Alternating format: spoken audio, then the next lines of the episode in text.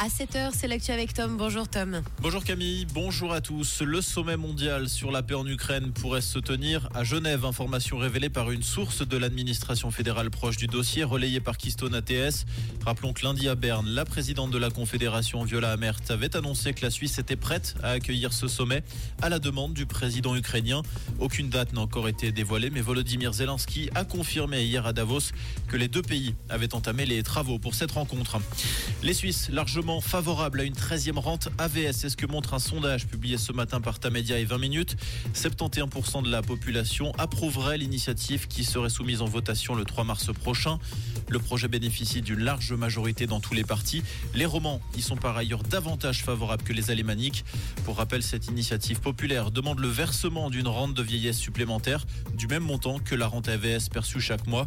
Cela correspond à une hausse mensuelle des rentes de 8,33%. À Lausanne, le dossier sur la pollution au dioxine progresse. La récolte des données est désormais terminée dans la région lausannoise. Place désormais à la phase d'analyse confiée à Unisanté.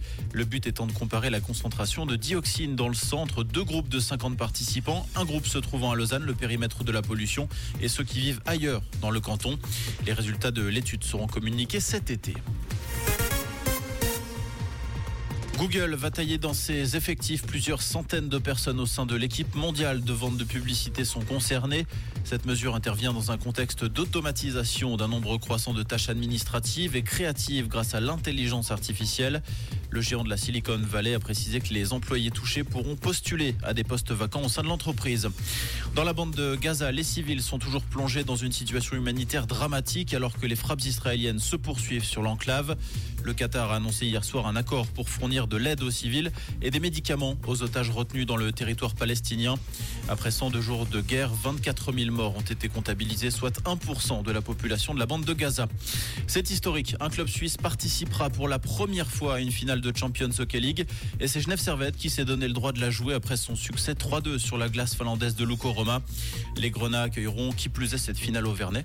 Ce sera le 20 février prochain face aux Suédois de Skellefteå. Comprendre ce qui se passe en Suisse romande et dans le monde, c'est aussi sur Rouge. Et pour ce mercredi, c'est le moment de ressortir son parapluie. Météo Suisse annonce de, bonnes précipitations hein, pour toute la matinée sous un ciel nuageux. Alors la bonne nouvelle, c'est que les températures sont moins fraîches. Par contre, on a 3 degrés à Bro, 5 degrés à Monter jusqu'à 6 degrés place Saint-François à Lausanne, avec peut-être quelques rayons de soleil possibles en journée. Toujours pas mal de vent sur la région, avec au mieux 9 degrés annoncés à Soral et à Copé. Aujourd'hui, un bon mercredi et belle route à l'écoute de Rouge.